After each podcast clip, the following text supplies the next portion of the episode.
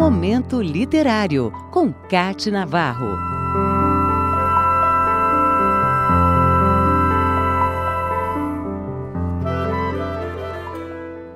A proximidade das comemorações do bicentenário da independência do Brasil, a escritora Ivna Chedier Maluli lança o livro Memórias de Pedro, o último imperador do Brasil. A autora, na sua escrita ficcional, deu vida à estátua de Dom Pedro II para contar história nos jardins do Museu Imperial, em Petrópolis. Aliás, a cidade serrana é a cidade natal da escritora, que vive há 20 anos em Lyon, na França, com o marido e o filho. Ivna Chedier Maluli é jornalista e autora também dos livros Cadê Seu Peito Mamãe, Gabriel e a Fraldinha, Maria Luísa e a Banheirinha, além de títulos independentes como O Samba Faz 100 Anos.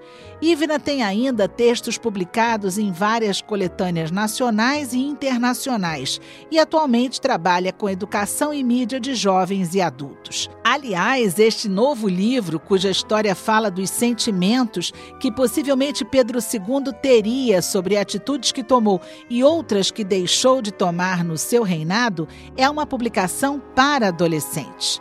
Ivna, junto com a ilustradora Aline Alux, fez um trabalho em que personifica a estátua de Dom Pedro II, que fica nos jardins do palácio em Petrópolis, e mostra o que poderia pensar o último imperador brasileiro diante dos que passeiam pelos jardins, como podemos exemplificar neste pequeno trecho do livro.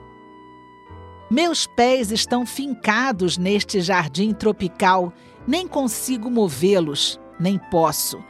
Há também crianças, muitas. Algumas gostam de subir em cima de mim para puxar a minha barba de bronze, como se deveras barba fosse. Outras acariciam minhas botas, estas que marcharam nos campos sangrentos da Guerra do Paraguai. Deveríamos ter evitado esse confronto por meio de uma bem-sucedida negociação diplomática. A obra mistura passagens históricas verdadeiras com reflexões ficcionais do que Pedro II poderia estar pensando hoje sobre seus atos no passado.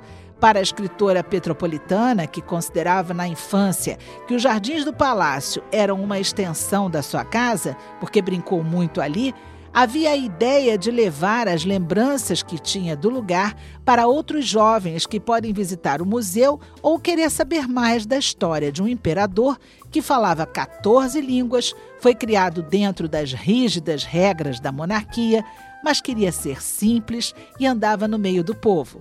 Era curioso, estudioso das artes e das ciências, além de apaixonado pelo meio ambiente, os parques e florestas do Brasil. Era um homem que, depois de conhecer o cientista escocês Graham Bell, pessoalmente se entusiasmou e trouxe para o Brasil o primeiro telefone.